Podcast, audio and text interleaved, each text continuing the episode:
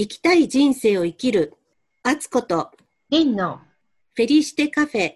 雑談編第5回目です。今日は8月12日、加減の月。前回、ポッドキャストを聞いてくださっている方から、ちょうどメールが来たんですけど、紹介してもいいですか？はい、ぜひお願いします。前回のあの8月4日のフェリシテカフェ、枠を外すというテーマが、自分にとっての今の課題でもあってワクワクしながら聞きましたっていうメールだったんですけど、で、少しずつですが、素直にやりたいことに近づいている実感を感じてます。ここ数ヶ月で今まであった自分自身が変化することへの恐れがふんわり消えてしまったような気がしていますっていうふうなことが書いてありました。素敵ですね。ねえ、リンさんも何かポッドキャストの反応ありましたか？ポッドキャストを聞いてくださってる方がたまたま、インスタグラムで、前、前回かな、アイスティーの作り方を簡単にお伝えしたかと思うんですけど、それを思い出して作ってみました。とても美味しかったですっていうふうにいただいたのと、あと、ポッドキャストとは関係ないんですけど、満月の後にお会いしたというより、ズームでね、お話をさせてもらったんですけど、その方も今までの自分の枠を取る時が来たみたいなお話をしていたので、こうね、共通の話題で盛り上がってますね。そういえば私も8月4日のフェリシテカフェのポッドキャストでアイスティーを自分で作って飲んでたんですけど、あれよくね、後で見たらね、リプトンのティーバッグでした。あの時リプトンの話してたじゃないですか。そう、後でキッチンに行って、あリプトンだった。だったでもあの、枠を外すっていうテーマは私にとってもすごくうんうん意味があるみたいで、そのリンさんと話しながらね、あの枠を外さなきゃってすごく意識してたんですけど、そしたら、その収録した直後なんですけどね、私のスマホケースの枠が外れたんあ、そうだそうだ。す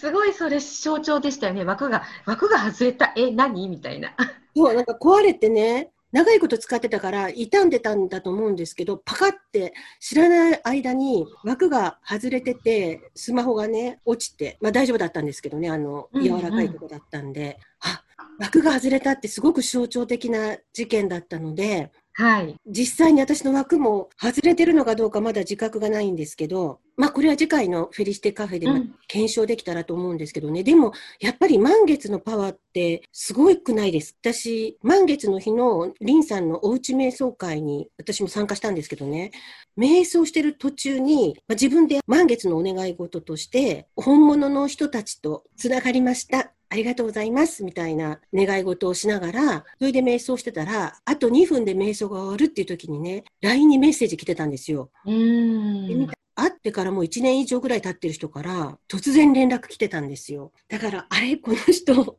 本物の人なのかなって。で、その翌々日ぐらいにも何年かぶりで、それは海外の人なんですけど、何年かぶりで連絡来たんですよ、いきなり。だから、え、これも本物の人かしらって、まだ検証してないですけどね。はい。検証が終わったらぜひ教えてください。はい。で、その後、その数日後ですけど、満月の、あの、夜寝ようと思ったら、私、あの、カーテンなしで窓際に寝てるんですけど、そしたら窓から月がちょうど見えて、30分ぐらい多分ね、月の光を浴びてたと思うんですよ。そしたら、なんかすごく寝つけなくなっちゃって。で、なんかね、あの、自分で聞いたこともない言葉がね、頭の中にひらめくっていうかなんか降りてきたような感じがして、えー、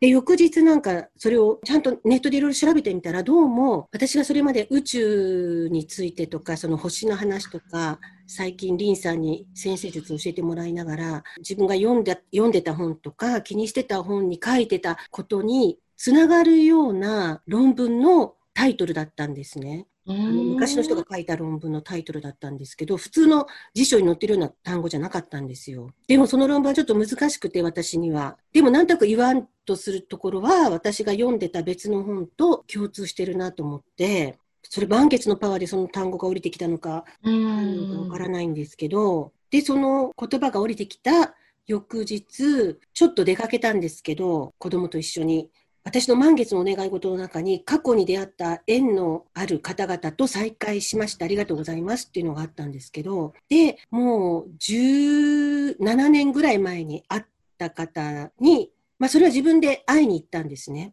そのイベントがあったので、その方がやってらしたイベントに行って、17年ぶりに会ってお話ししてたんですけども、そしたら、うちの子供と一緒にいてたんですが、子供が今年の春に大学生になったんですけど、コロナだからオンライン授業でもう全然大学にほとんど行ってないんですよね。で、やっとオンライン授業が全部終わったからっていうんで、ちょっと一緒に出かけたんですけど、そしたらその子供の大学の学長さんが出てきたんですよ、そこに。で、びっくり。そう。で、あの、出て、出てこない。で、その大学でどういうふうに生活していったらいいかっていうようなアドバイスを子供に直接してくださって、こういう先生に連絡したらいいよとか、なんかそんなアドバイスをして、で、去っていかれたんですよ。だからね、なんという偶然。これも満月パワーかなって勝手に思ってたんですけど、でもそもそも。さんが、うん、引き寄せましたね。でもそれがそもそも、この間リンさんと、これはポッドキャストじゃないとこで、あの、リアルで喋ってた時に、私、もっと近場だったら、もうちょっとお出かけしたりするのがいいんだよって、そう動いた方が、こう、運気が良くなるっていうか、なんかそんなことをリンさんが言ってエネルギーが、うん、エネルギーがアップする？ああ、そう。あじゃあ、せっかく時間もできたし、ちょっと行ってみようかなっていうんで、子供と出かけたんですよ。だから、そのリンさんの言葉がなかったら、わざわざそのイベントに出かけてなかったかもしれないし、きっかけはリンさんだったんですけど。どうしましょう。で、そこになんか、パワーで、なんかいろんなことが起きてね、なんかいろいろ不思議ですね。ね。最近また見た夢で、琵琶湖の、私が住んでるところもだいぶ遠いところの琵琶湖のあたりのね、場所で何かしてる夢を見たんですよ。昨日なんかひょんなことから、本当はそこ通るはずじゃなかったのに、偶然そこを通ることになって、うん、で、そこでもまたね、懐かしい縁のある昔出会った方と再会するっていう出来事もあったので、なんかすごい満月のパワーに後押しされてる気がして。うんうんうん。でも枠が外れてるかどうかはまだわからない。いや、まずね、その携帯のカバーがあの壊れたっていうところから、まあ、枠が外れたって言っても、もしかしたらすぐはね、いや、こんなの外れましたって分かんないかもしれないじゃないですか。だけど、なんかその、なんだろう、自分の会いたい人に会えるとか、まあ、過去に出会ってて、で、またね、新たにつながるっていうのは実際に起こってますよね。目に見える形で。うん、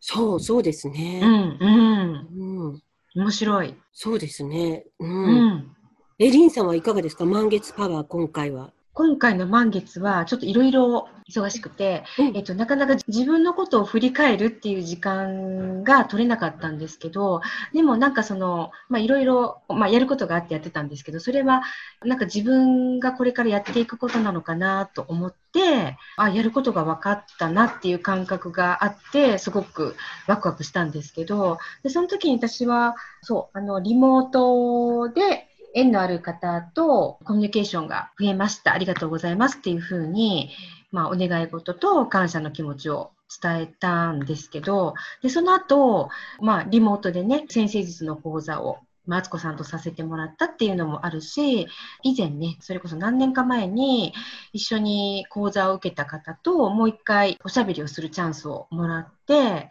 ですごくね、深い話ができたんです。それが、なんかすごくね、満月の後、あこんな風に、まあ、現実世界で流れていくんだっていう、ちょっとワクワク感を感じてます。だってそのおうち瞑想会に参加する人にいろいろリンさんがこうエネルギーを多分送ってくださってると思うし、はい。なんかの時にこうメッセージをもらったりする時に、想像ですけど、メッセージを送るだけでもエネルギーはきっと目に見えないけど、使ってるんじゃないかなと思って、うんうん、すごいエネルギーだなと思って私はいつも見てるんですけど。多分、月のパワーかなと思います。あそっか。そう、だから私昨日偶然その琵琶湖の夢に出てきた場所を通ったっていうのは演奏会みたいなのに行ったんですけどね、そこでたまたま知ってる人の読書を聞く機会があっ、あの、その、聞くつもりで言ったわけじゃなかったんだけど、聞けたんですよ、偶然。で、その声があまりにも美しくて、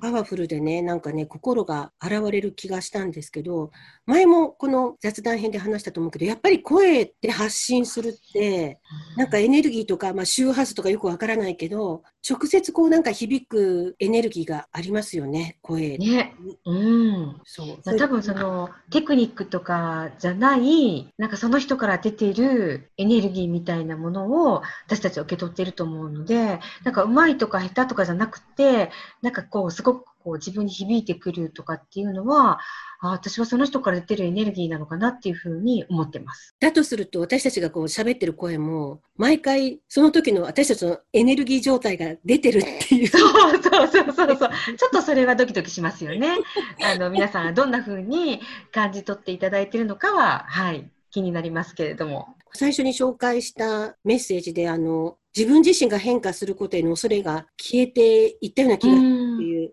私も少しそうなってきている気がするので、はい。もう枠をバキバキ外したいんですけど、枠がどこにあるか分かってないといけないですね。いやでもどこにあるか分かんないっていうのはないってことなんじゃないかな、もしかしたら。えでもそのスマホのね、ケースも、うん、あれなんで落ちたんだろう？どこが壊れたんだろうって思って、そのうん、その枠がどこにあったかって覚えてなかったんですよ、自分で。だから、どこが壊れたのか一瞬わからなくって、うん、気がついたら取れてたみたいな。うん、現実もやっぱそんな感じなんですかね。そう。なんか私はそこを関連づけるのが、あ全部じゃないですけどね、うん、なんかこう自分がピンときたキーワードと、えっ、ー、と、例えばそうやって枠が外れるみたいなことが、リンクしたときに、あ、面白いなって思います。え、リンさんにも枠がやっぱあります？いやあると思いますよ、めちゃくちゃ。それはね、私的にはよくね、あの、長男と話してるときに、それって母さんの枠じゃないのって言われるんですよ。へ具体的に何を言われたかちょっと思い出せないんですけど、そう、だから、なんか最初はね、あの、あなたに言われたくないわよとか思ってたんですけど、最近は真摯な気持ちで聞くようにしてます。そうそうあ、それで思い出したんですけど、ね、そういえば私も次男に携帯の枠を壊されました。あ、携帯のカバーか、枠じゃなくて。最近？そう、最近。満月になってから？うん、満月の前。直前ですか？多分。そんな昔ではなかったんですけど。えー、はい。それは何かの象徴か前触れ？ね。っておお思いたいなっていう、うん、次回のフェリシテカフェの時にまた何か報告できるかもしれない。ね、はい、はい。今回の半月は特に何か気にするべきことはありますか？話し出すと、あの、まあ、キリがないんですけれども、その時々でね、やっぱり、まあ、加減の月なんですけど、今回は、お牛座で加減の月なんですが、お牛座って私の中では、次男がお牛座のね、質がすごく強いんですけど、えっと、一つ、こういろんなものを収集するっていう性質があるんですよ。だから、その、収集したものを私に置き換えると、なんかその収集したものの中から取捨選択していくみたいな。やっぱりいろいろなことを手放していくっていうのが加減の月というか欠けていく月なので、それをまたね、毎回やってるんですけど、意識して手放していきたいなと思います。書類整理とか。枠もなくす。はい。あ、じゃあ私も書類整理と枠をなくします。じゃあ次回のフェリシテカフェまでもうちょっとまた意識を高めていきたいと思います。はい。じゃあ今日はこの辺で。はい。ありがとうございました。ありがとうございました。